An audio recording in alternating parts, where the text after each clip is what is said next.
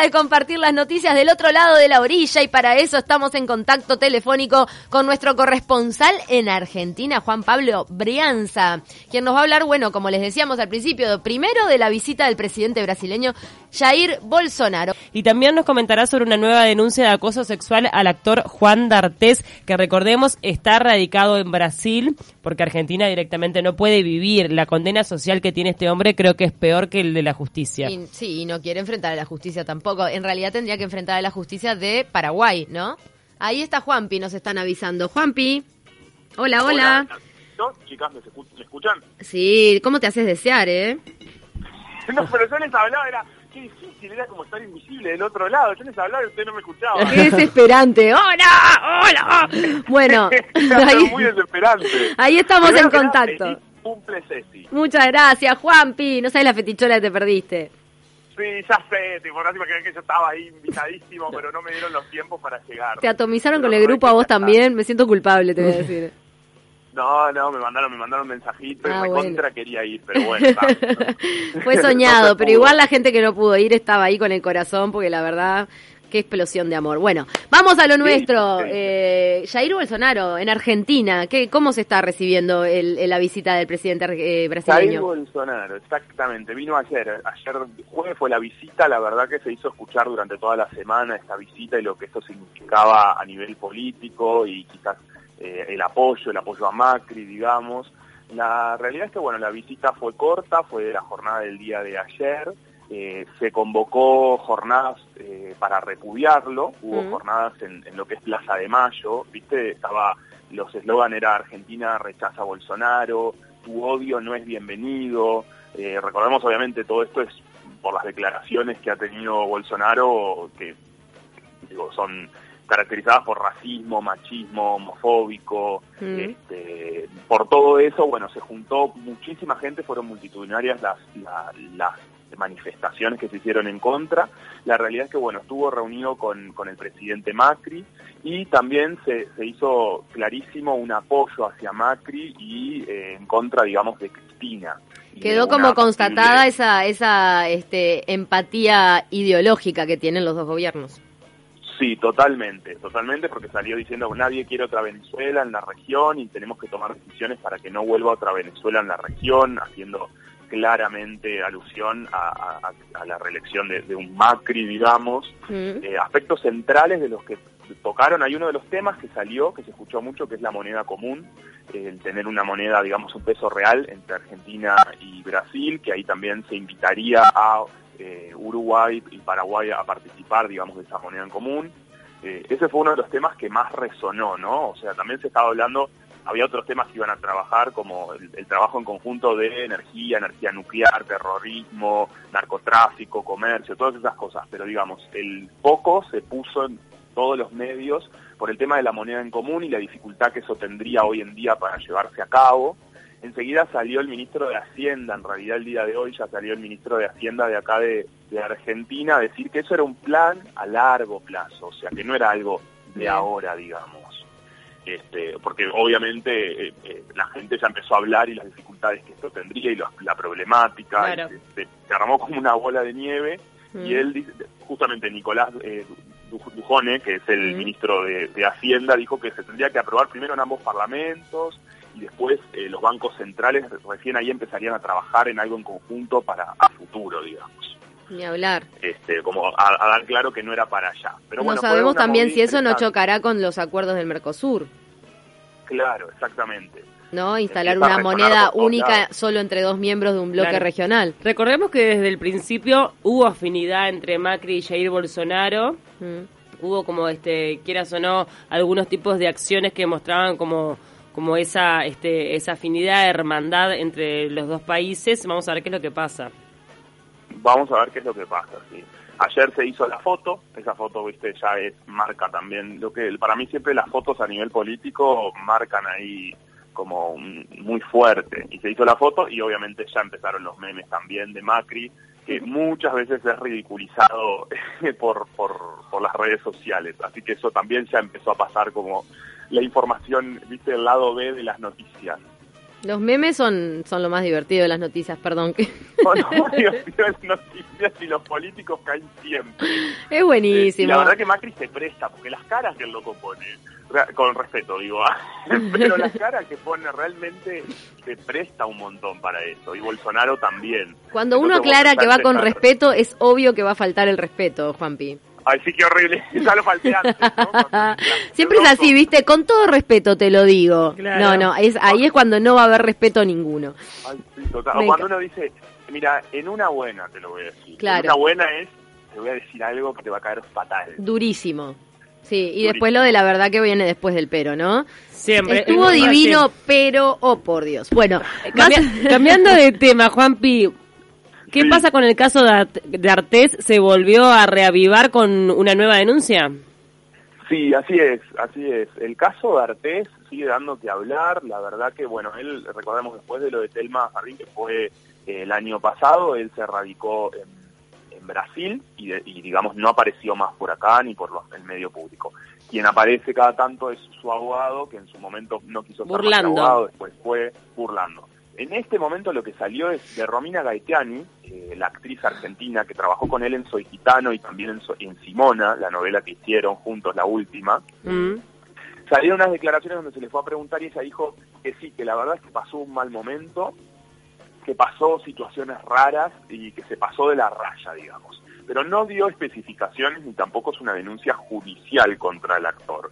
Pero sí claramente salió a defender a las mujeres que estaban en defensa, que en su momento dijo que no lo podía hacer, que no lo pudo hacer, pero bueno, que ahora eh, quizás tiene la fuerza como para decirlo, o capaz que no están trabajando juntos, no habrá un tema legal, quién sabe. A partir de eso salen un montón de cosas sobre este caso. Juan D'Artés, eh, el 6 ahora, se tendría que haber presentado eh, para una audiencia que hubo por, con la actriz Anita eh, Coasi, que fue la que él eh, denunció por perjurias e injurias.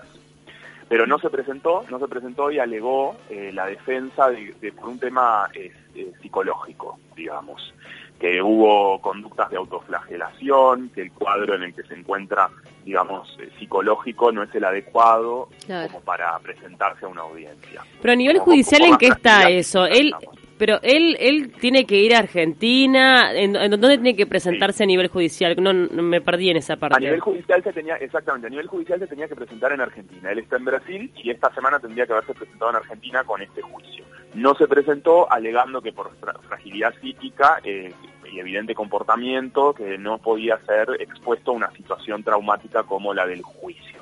Por eso es que no se presentan y se apela el juicio y quedaría para más adelante. Eh, o sea, digamos, un juicio que él inició por, por daños de injurias y perjurias a esta actriz, no se presentó por todo lo, lo que acabamos de decir, ¿viste? De, de- de psicológico.